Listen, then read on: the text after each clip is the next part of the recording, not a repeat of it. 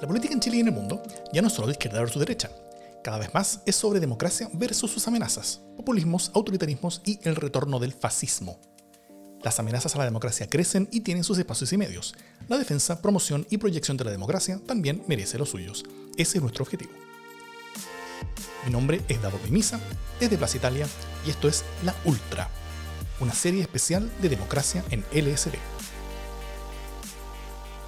Para mí, la primera inspiración y motivación para hacer esta serie fue haber escuchado el podcast Rabbit Hole o Agujero de Conejo, que el New York Times publicó desde abril hasta junio de este año 2020, sobre el camino de la radicalización a través de la tecnología. Ese podcast comienza tomando contacto con Caleb, un joven que se había radicalizado hacia la extrema derecha, nacionalista y racista, principalmente por ver muchos videos de YouTube. Caleb les da acceso a su historial de YouTube, todos los videos que había visto durante años, y ese historial, junto a su camino de vida, marcan un camino apasionante. Y pongan atención a este camino porque va a tener relación con el final de este capítulo. Caleb había tenido una infancia rodeada de muchos videojuegos y pocos amigos. Cuando llegó Internet a su vida, ahí es donde comenzó a hacer sus amistades, en foros y juegos. Y su forma principal de conexión con el mundo era YouTube, en los primeros años de esta plataforma web. Al principio veía videos de comedia, videos de música, videos de gatos era el lugar donde se sentía más en casa. Él políticamente era una especie de punk rockero antiautoritario que escuchaba a los Dead Kennedys y veía documentales de Michael Moore. De ahí empezó a ver videos sobre el nuevo ateísmo, videos que entonces se sentían subversivos. Mientras tanto, abandonó la universidad y se fue a vivir a la casa de sus abuelos, sin mucho que hacer. Eventualmente le roban también su computadora para jugar y solamente le quedaba YouTube para pasar el rato. Empieza a ver videos de autoayuda, y ahí, gracias a la barra lateral de recomendaciones de YouTube, encuentra a un libertario canadiense que hacía videos muy largos donde hablaba de filosofía y de cómo superar la depresión.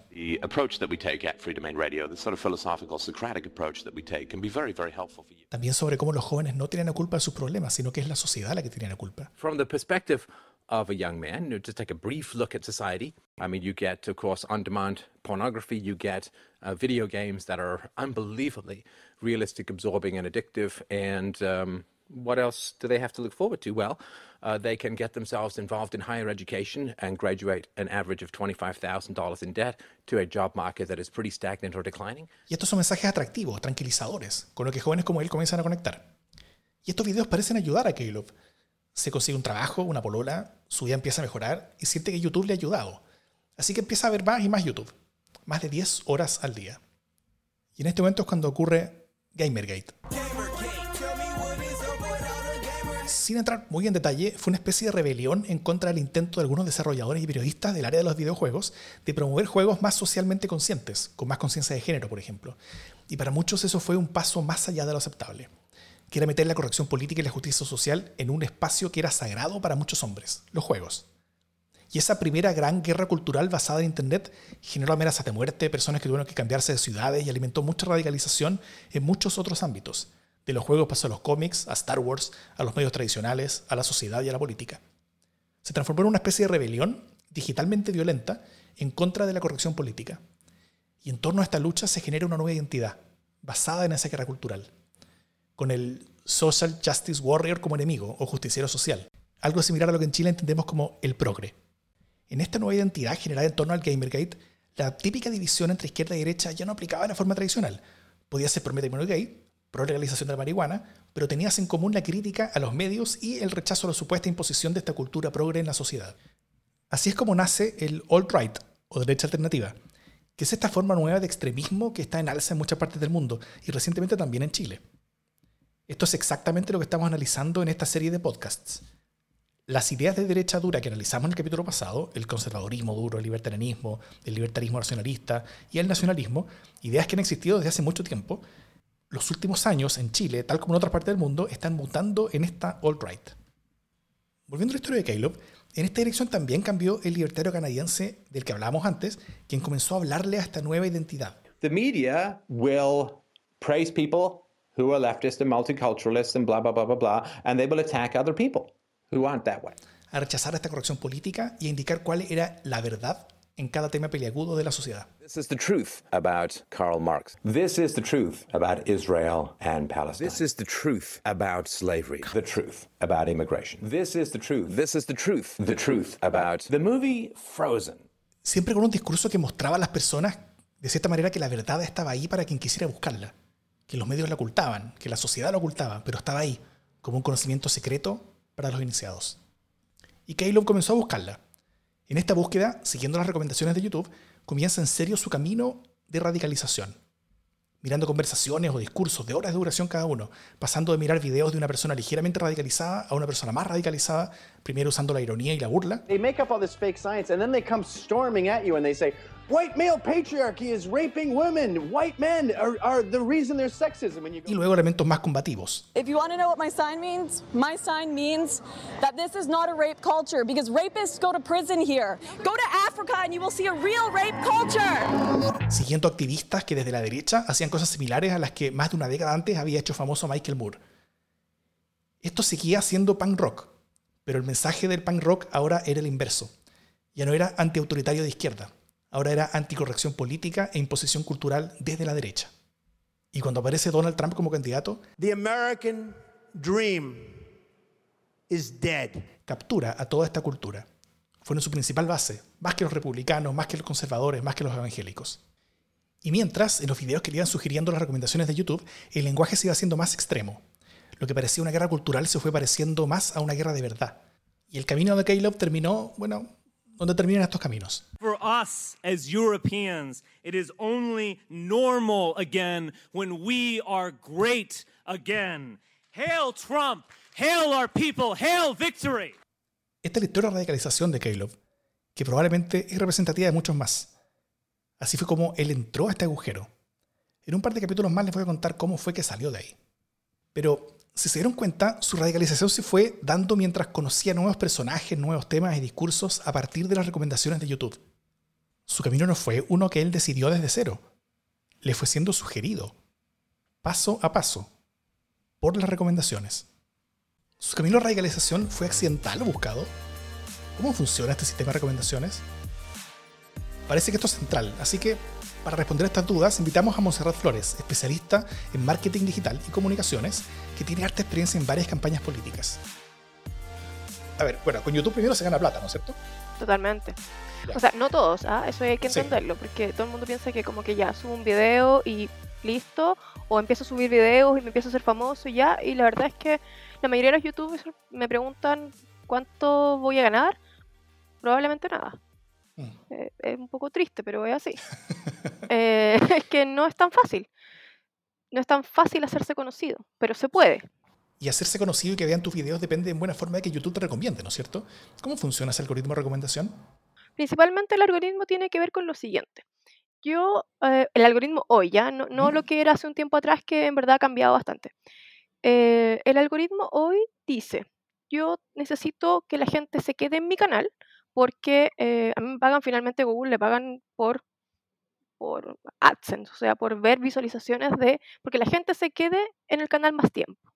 Lo que hace ese incentivo es que yo quiero que las personas permanezcan y, y tengan como un flujo natural en YouTube. Entonces, intenta el algoritmo un poco predecir qué te puede gustar para recomendártelo.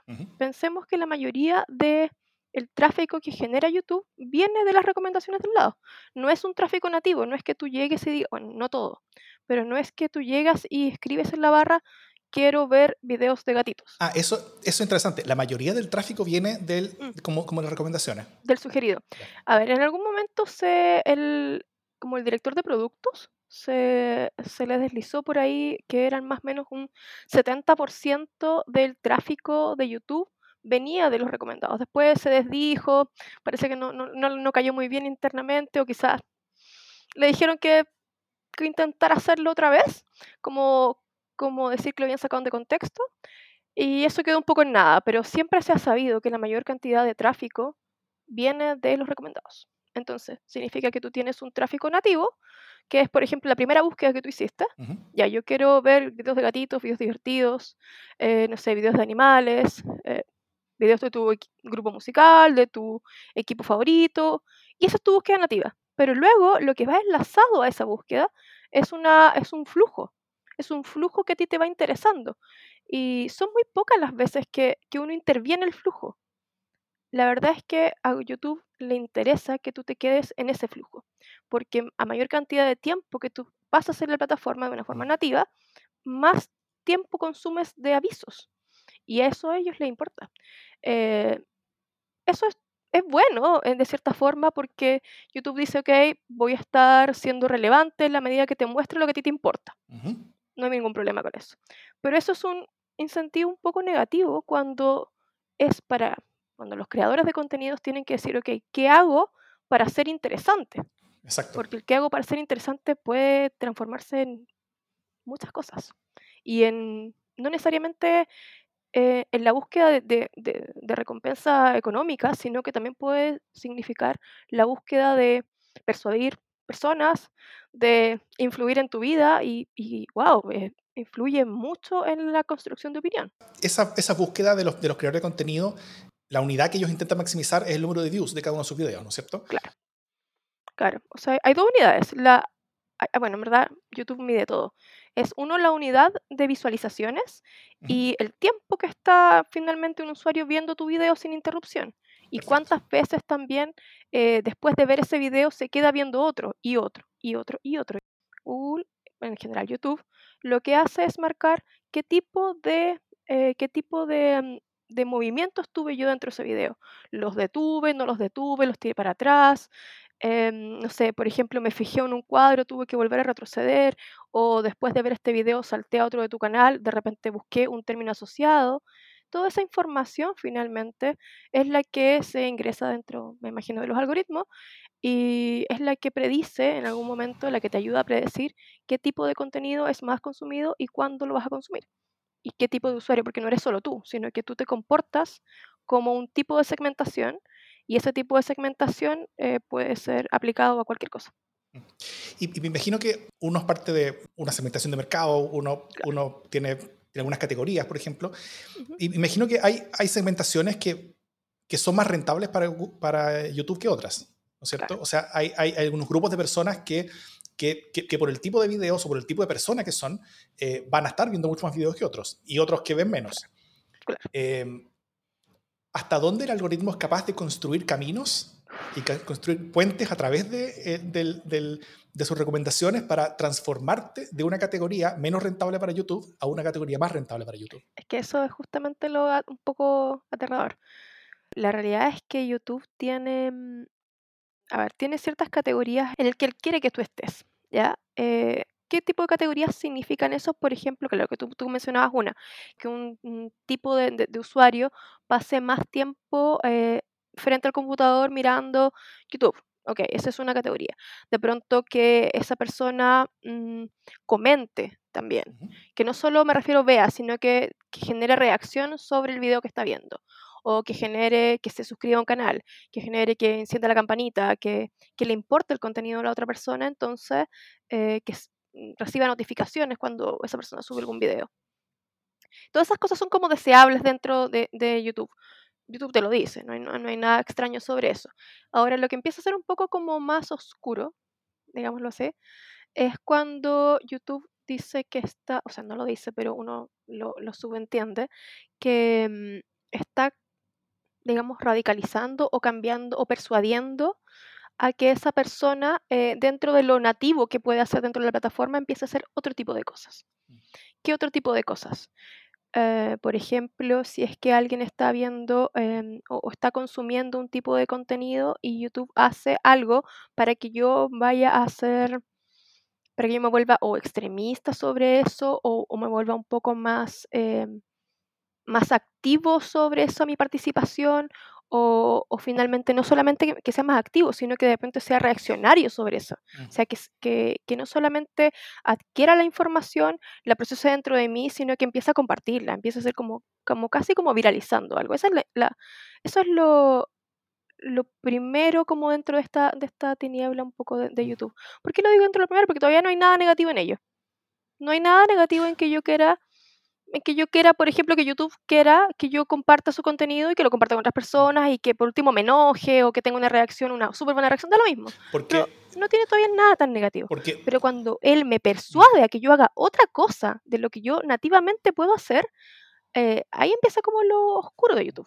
las materias en las que YouTube te puede persuadir son básicamente cualquier tema. O sea, tú puedes ser una persona que ve videos de gatitos y que, y, Sí. y que, y que YouTube te construye el camino para tú convertirte en un, en un activista animalista que va a estar viendo muchos videos sobre, sobre abuso animal y, y- y que, que te lleva como al veganismo y, que, que te, y, te, y que te convierte en activista, todas esas cosas que no son necesariamente malas. Eh, No, claro, eh, pero lo mismo para... pero radicaliza una postura. Exacto. A YouTube le interesa que yo pase dentro de su tiempo, entonces me muestra más. Y tiene que ir viendo cómo yo reacciono sobre ese tema. Por ejemplo, me, me engancho con este tema. Digo, ya sabes que me interesa. Veo uno, después me aparece otro, me aparece otro. Yo puedo reaccionar o no, pero probablemente, como YouTube me conoce mucho más, mucho más y mucho mejor que mi familia, probablemente le dé en el clavo.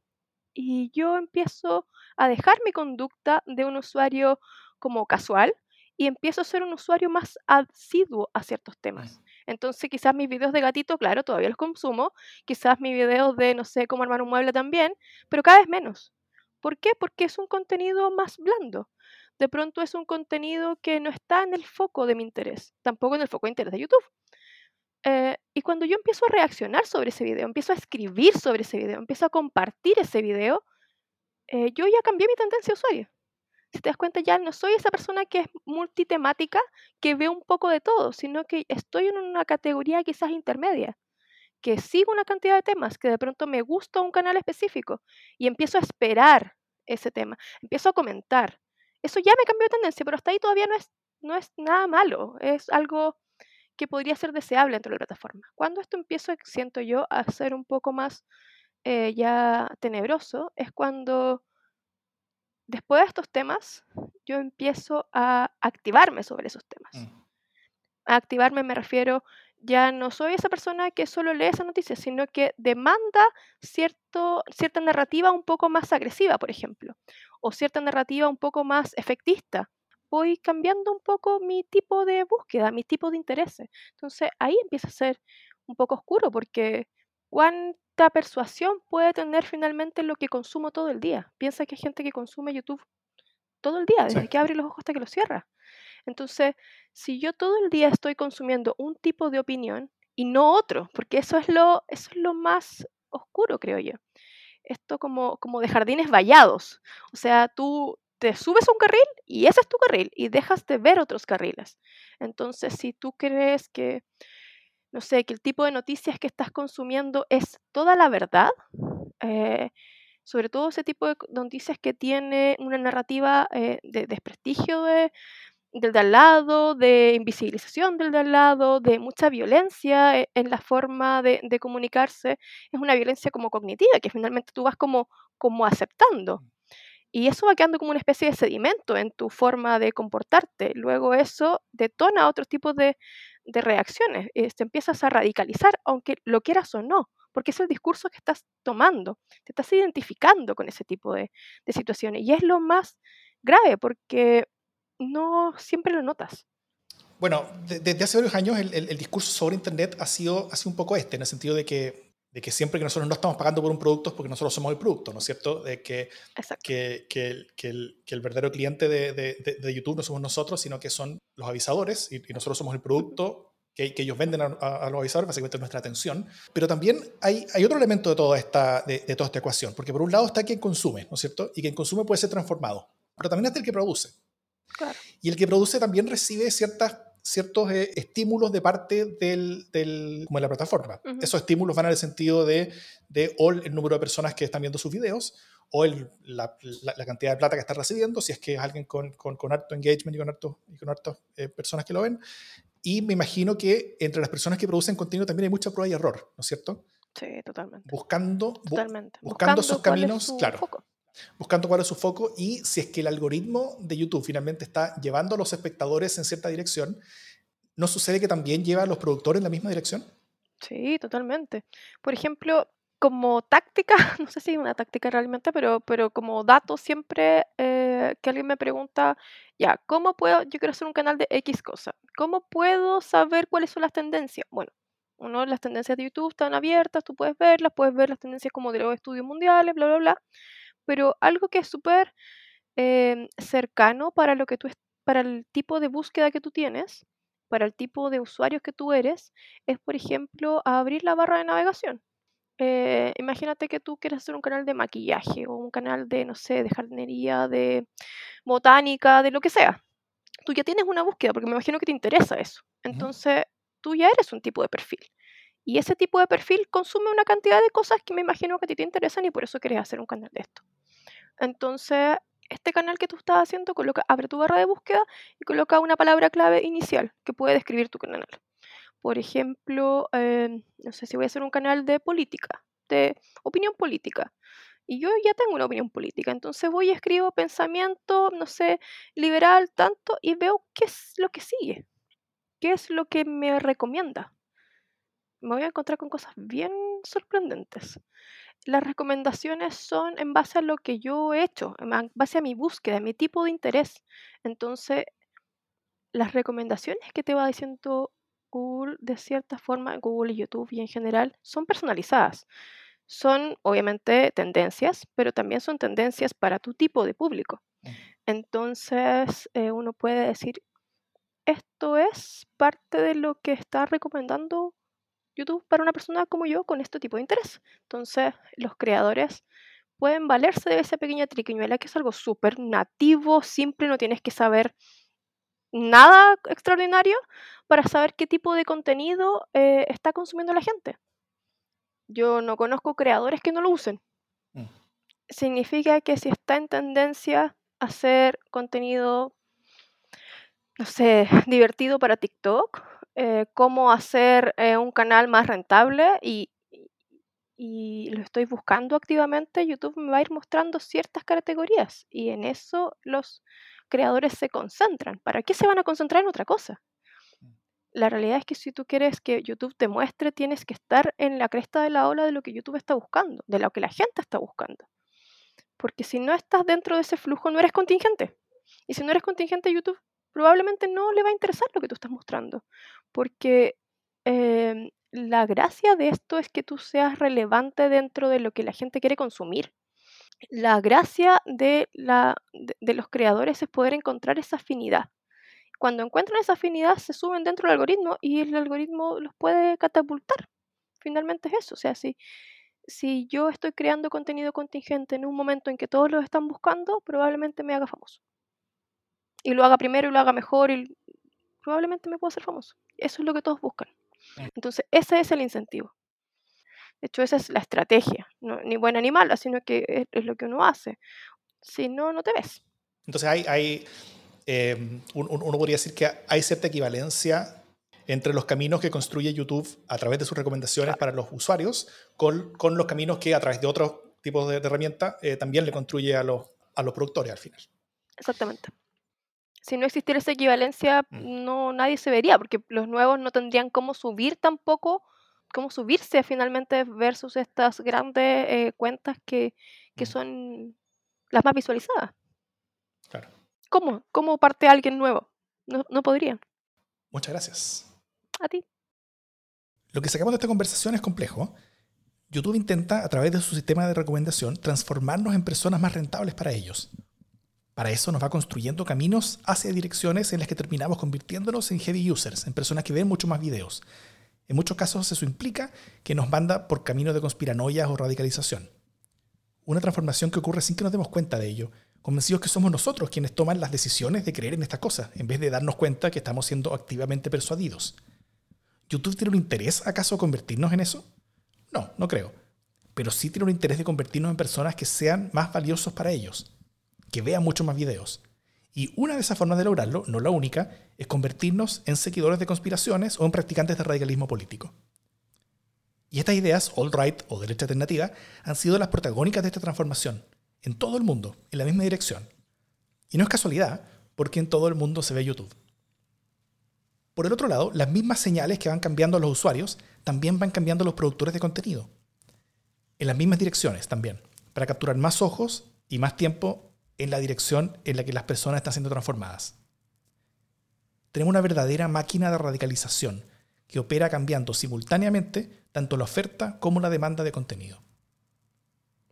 Todo esto está bien descrito en el podcast Rabbit Hole del New York Times y también en un documental que acaba de publicar Netflix llamado The Social Dilemma, donde muchos de los ingenieros que desarrollaron motores de recomendación para YouTube, Facebook, Twitter o Google revelan los miedos que ellos mismos tienen sobre estas herramientas que crearon y los daños que este modelo de negocios está causando en todo el mundo. Ambos los recomiendo mucho para profundizar. Pero terminemos en Chile. Nosotros no tuvimos acceso, como New York Times, al historial de una persona radicalizada políticamente. Pero sí tuvimos algo casi tan bueno, que es la otra cara de la misma moneda. El historial de radicalización de un canal de YouTube a través de los años. Vimos todos o casi todos sus videos y construimos su camino de radicalización.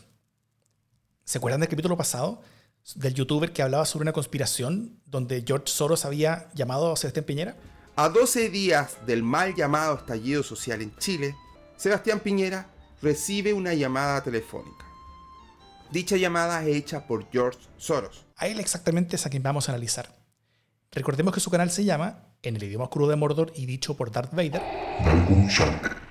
Este canal que ahora se dedica a inventar conspiraciones partió hace cuatro años y en ese tiempo era muy distinto. Saga es un tremendo cómic de Brian Vaughan y Fiona Staples. Y me refiero a Saga, el cómic, no Saga de Géminis. Saga es un cómic space opera épico mezclado con mucha ciencia ficción. Si tuviese que definir Saga, es una mezcla de Star Wars con Game of Thrones, contado al estilo How I Met Your Mother, pero en vez de que lo cuente Ted Mosby como el padre, lo contaría la hija, con una historia de amor digna de Romeo y Julieta, pero con pizcas de perversión. Así es, inicialmente era un canal que hacía reviews de cómics, y cómics buenos. Saga, de hecho, es un muy buen cómic. Si pueden verlo por ahí, léanlo. Yo lo leí. Bienvenidos a todo, todo, todos los cómics que deberías tener en papel en tu biblioteca. Y entrando en el año 2017, el canal comienza a darle cierta profundidad a su discusión y conversación sobre cómics.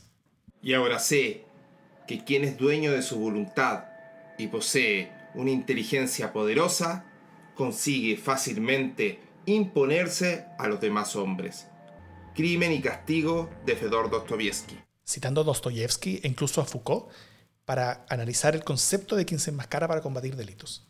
Desde noviembre del 2017, uno podría decir que termina esta primera etapa de cómics del canal y comienza una etapa que es más bien de reflexión.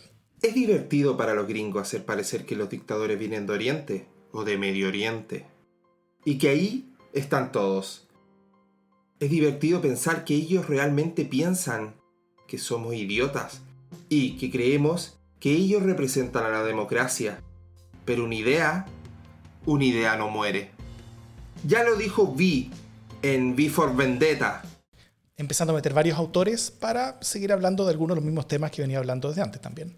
Este video está basado en teorías e investigación mía, pero también en entrevistas de Mark Wade, ideas de Alan Moore y sobre todo en Super Gods de Grant Morrison. La creatividad nace de los momentos más oscuros. La realidad deja mucho a la imaginación, dice John Lennon. En una época donde el miedo era la idea más fuerte del momento, en forma de bomba atómica, en esa época nace Superman. Hasta este momento, sus videos eran vistos por un par de miles de personas, cada uno más o menos.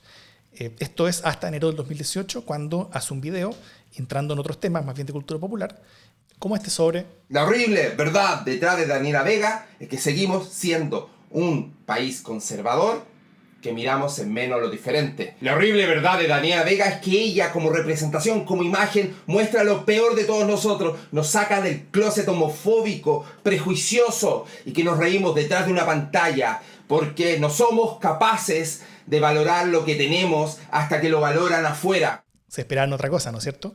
Bueno, él habló eh, en defensa básicamente de, de, Daniela Vega en contra de los ataques que estaba recibiendo de parte de redes sociales. Y este video fue bastante polémico. Tuvo como 330 likes y unos 270 dislikes de ahí para abajo. Pero lo importante es que lo vieron más de 36.000 personas. Así que em, esto le da muchas señales a este productor de videos. Primero le, dice sobre qué tipo de contenidos sus usuarios están esperando de él y también le decía sobre qué tipo de opiniones eh, sus, sus, usuarios están esperando. Ciertamente las opiniones que él dijo en este video no eran las que sus usuarios esperaban. Ya en julio de 2018 comienza una nueva etapa, termina esta etapa de reflexión y comienza una especie de giro político, ¿ah? y empieza a hablar mucho más sobre política y sobre temas de sociedad. Y comienza a hablar sobre, era que no, lenguaje de género. Por lo tanto, estamos en la radicalización del lenguaje y haciendo caso omiso de que todo depende del contexto. Ya quiero profundizar en eso. Pero pueden decir, pero en Chile no es tan grave. En Chile no todavía no pasa tanto. Sí, ya se está pidiendo y Michelle Bachelet ya hizo un guiño en un tweet como este. En ese video comienza a citar mucho, por ejemplo, a Jordan Peterson, que es uno de los principales referentes académicos y serios de este nuevo conservadurismo que se empieza a meter más en temas sociales y culturales relativos a la corrección política. Volviendo a este youtuber, en agosto del 2018 habla sobre la música que él denomina de izquierda. No es raro, y sobre todo en mi familia me di cuenta, encontrar gente de izquierda que consume ciertos gustos musicales todos. Silvio Rodríguez es el himno. Quilapayún, Inti Illimani, Los Jaivas y un largo, largo, largo, etcétera. Pocos días después se pone a filosofar sobre el marxismo. Leyendo teorías sobre el capitalismo, como leyendo teorías sobre el comunismo o el marxismo, a ambas le encuentro puntos bastante razonables. Y debo decir que el, que el marxismo o, o, el comunismo o hasta el socialismo tiene puntos muy, muy interesantes. Pero el problema de la izquierda es que o tienen líderes que son pelotudos e interpretan el comunismo como las pelotas y terminan destruyendo países, o el movimiento en general cree cualquier cosa. Y por eso es sorprendente que a pesar de tener unos pelotudos liderando Venezuela, acá en Chile la nueva izquierda la aplauda, como le aplaudía antes a Cuba. O como después se pone a evaluar los logros del feminismo en Chile. No he visto tampoco que hayan igualado los sueldos de hombres y mujeres, que, haya salido la noticia, mira, hicimos esto. No, no he visto un gran cambio social, salvo cosmético, en las redes sociales, el enjuiciamiento público digital. Por ejemplo, lo que hemos visto es que han sacado a la luz y han funado a un montón de personas. Pero más allá de eso, y este, esta propuesta de lenguaje inclusivo ridículo que 50 tuiteras quieren, es todo lo que se ha visto. Ya en enero del 2019, al final de este giro político, este youtuber hace el cuestionario del diagrama de Nolan, cosa de identificarse políticamente ante quienes lo seguían. Según el diagrama de Nolan, soy liberal. Liberal tirando un poquito hacia la izquierda y un poquito hacia el centro. Estoy más alejado de la derecha, que muchos me habían dicho que yo era más de derecha. Tampoco soy progresista, estoy en el cuadro liberal, que también me habían tildado de progre. Y todos los que me habían tildado de centro también se equivocaron. No podemos responder, por supuesto, eh, sobre la honestidad con la que respondió las preguntas, pero su identificación política va a estar cambiando rápidamente. De hecho, en junio del 2019, él comienza con videos que él llama su noticiero antiprogre, eso es lo que me da rabia. ¿Cómo es posible que si alguien dice que es orgullo homosexual, o orgullo gay, o orgullo LGTBI, todo está bien, perfecto, apoyémoslo. Pero si tú haces un movimiento llamado orgullo heterosexual, lo toman como algo, como una agresión, como una ofensa, como un llamado al odio. En septiembre del 2019, las cosas ya están subiendo de intensidad.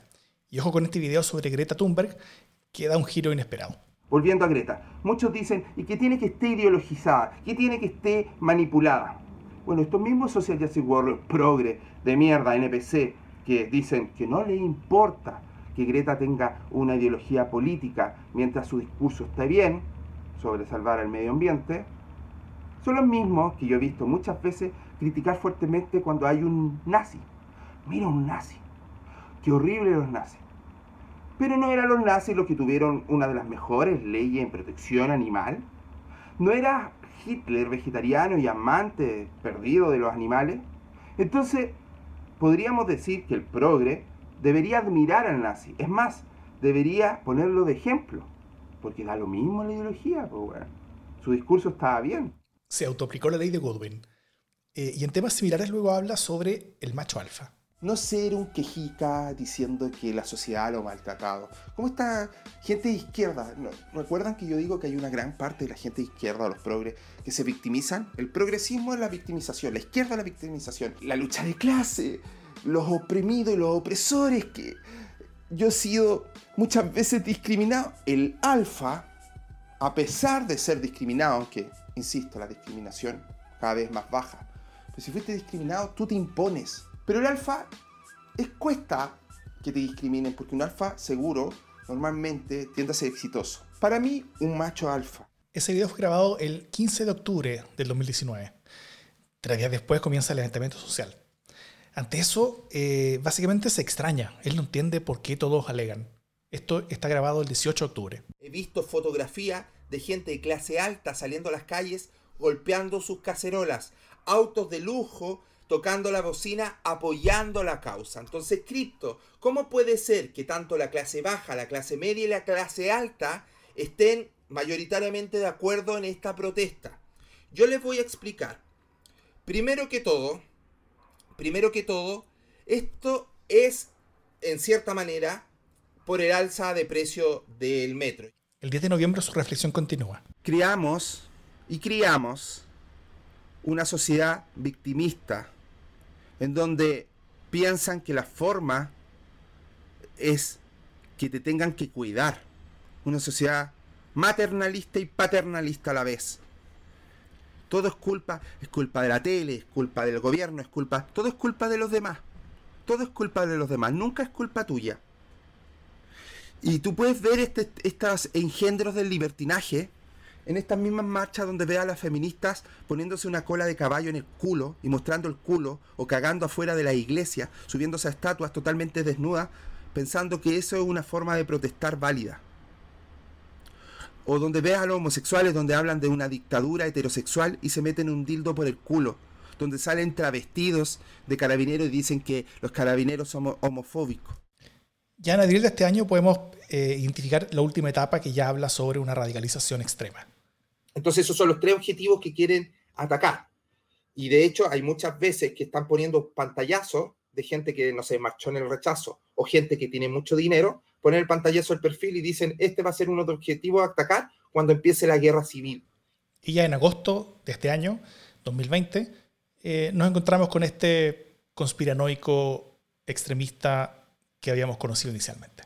Voy a hablar de algo que ya varios youtubers de nuestro sector y gente de nuestro sector lo sabía, pero está bueno darlo a conocer a todo el mundo, que es el hecho de que la explosión ciudadana en Chile nunca fue explosión ciudadana, estaban metidos gente y organizaciones extranjeras, partidos políticos extranjeros y criminales. Esto ya sale a la luz y poco a poco se han ido reuniendo más pruebas, a pesar de que la gente tiene mala memoria, o sea, después de un rato trata de olvidar todo y se le va a quedar solamente el discursito que hizo la izquierda de la explosión ciudadana en Chile despertó. Pero está bueno que empiezan a salir pruebas o voces para hablar sobre la mentira de la explosión ciudadana en Chile y que realmente fue una intervención extranjera. ¿Qué queda el youtuber que recomendaba cómics? Poco, ¿no? En su camino de radicalización pasó por algo de filosofía, se encendió con los temas culturales, se conectó con referentes internacionales, se hizo enemigo de los progres, comenzó a insultar a quienes eran o pensaban distintos, termina haciéndose de derecha dura, incluso ahora identificándose con ella. Quienes son de nuestro sector, dice, reconociéndose parte de un ecosistema de personas que piensan en forma similar. ¿A qué le recuerda este camino de radicalización? El camino de este youtuber haciendo videos es casi exactamente igual el camino viendo videos que hizo Caleb del podcast del New York Times. Y por todo lo que hemos conocido sobre cómo funcionan las recomendaciones de YouTube, francamente no creo que sea casualidad que sean tan parecidos. Este youtuber tiene hoy cerca de 70.000 suscriptores. Sus videos, con algunas excepciones, no son mucho más vistos que los que hacía cuando comentaba cómics. Pero, si en esos tiempos hacía uno o dos videos a la semana, la semana en la que estoy grabando esto, cuento 22 nuevos videos en su canal. Eso es cerca de 3 videos al día en promedio, incluyendo fines de semana. Y muchos de sus seguidores los ven todos. Ahora, ¿cuánto importa que algunas personas se radicalicen, ya sea unos pocos que hacen videos y otros muchos que los ven? Importa, y mucho, porque no son una burbuja aislada. Como bien lo reconoció este youtuber cuando habló de nuestro sector, son un ecosistema de varios youtubers que se conocen entre sí, hacen programas en conjunto y generalmente comparten públicos. Sí, aunque parezca difícil de creer, quienes ven cerca de 22 videos a la semana de este canal probablemente ven también otras varias decenas de videos a la semana de otros canales similares. Eso es pasar toda la vida viendo videos. Incluso este ecosistema tampoco es una burbuja aislada. A veces se relaciona con el mundo real, influenciándolo otras veces se relaciona en forma directa con el poder. Por ejemplo, el canal que revisamos hoy, el de noticiario antiprogres, el del antisemitismo, el de la conspiranoia de los ataques extranjeros, el que habla de guerra civil y recurre a Hitler para criticar a Greta Thunberg, a veces tiene invitados. Y aquí uno de ellos en una conversación hecha este año. Un nuevo lunes libertario y lo que ahora se los prometo es el mejor directo del año porque estoy con el superhéroe del momento, el superhéroe de la CPC, como puse acá, don Juan Sutil, ¿cómo está? Muy bien, muy buenas noches. Superhéroe, nada. Bueno. Así es, el presidente de la Corporación para la Producción y el Comercio, el principal gremio empresarial de Chile, llegó a dar algunas opiniones. Bueno, mira, Hernán Vigi lo dijo hace muchos años que él le daría un cupón él saca la cuenta y dice, oye, eh, el Estado en salud gasta tanta plata en el sector público, si lo divides por el número de atenciones, gasta más o equivalente a lo que gasta la salud. Entonces, ¿por qué no le da un bono a esa persona por ese monto y que él decida si se atiende donde quiera? En los próximos capítulos vamos a profundizar sobre cómo este ecosistema ultra influye en el mundo real y cómo es capaz de perforar la burbuja en la que opera y tener influencia en la vida de los chilenos, en las políticas públicas e incluso en las políticas de Estado. También sobre cómo la misma forma en la que este mundo está organizado ayuda a que los temas que trata y los lenguajes que utiliza se vayan filtrando hacia el mainstream. Mi nombre es Davor Mimisa, desde Plaza Italia, y esto es La Ultra. Recuerda que La Ultra es un programa especial del podcast Democracia en LSD. Agradecimientos a Carlos Troncoso, Ricardo Pomer, Patricio Sainz, Jimena Jara y principalmente a Tomás Croqueville, a quien perdimos hace poco y fue clave en la investigación para esta serie, que queda del dedicada.